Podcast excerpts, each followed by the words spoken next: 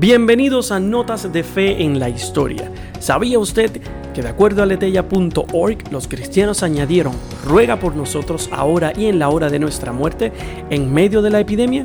La oración del Ave María que los cristianos han estado rezando durante siglos se compone de dos partes principales. La primera parte de la oración se deriva de la Anunciación, cuando el ángel Gabriel saludó a María diciendo, Salve llena de gracias, el Señor está contigo. Y la siguiente parte de la oración se toma de la visitación, cuando Isabel saludó a María con las palabras, Bendita sea entre las mujeres y bendito es el fruto de tu vientre. Al principio, la oración se conocía como el saludo de la Santísima Virgen y solo consistía en los dos versos unidos. Sin embargo, durante la peste negra, la oración se desarrolló aún más y se le agregó una segunda parte.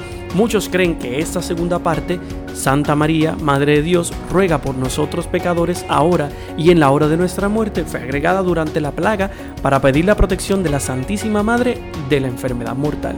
El venerable Fulton Sheen explica en, este, en su libro el primer amor del mundo lo siguiente, dado que aprovecha los dos momentos decisivos de la vida, ahora y en la hora de nuestra muerte, sugiere la protesta espontánea de las personas en una gran calamidad.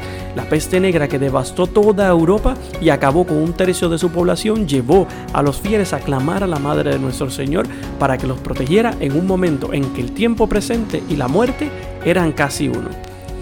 La oración tomó varias formas durante este periodo sombrío en Europa, pero fue reconocida oficialmente después de la publicación del Catecismo del Concilio de Trenton, y la oración completa se incluyó en el breviario romano a eso del 1568. En los momentos de gran sufrimiento, los cristianos siempre se han vuelto a Dios y a los santos más cercanos a Él, con la esperanza de que alivie a su pueblo. Recuerda escuchar Notas de Fe y Vida todos los jueves por tu plataforma favorita.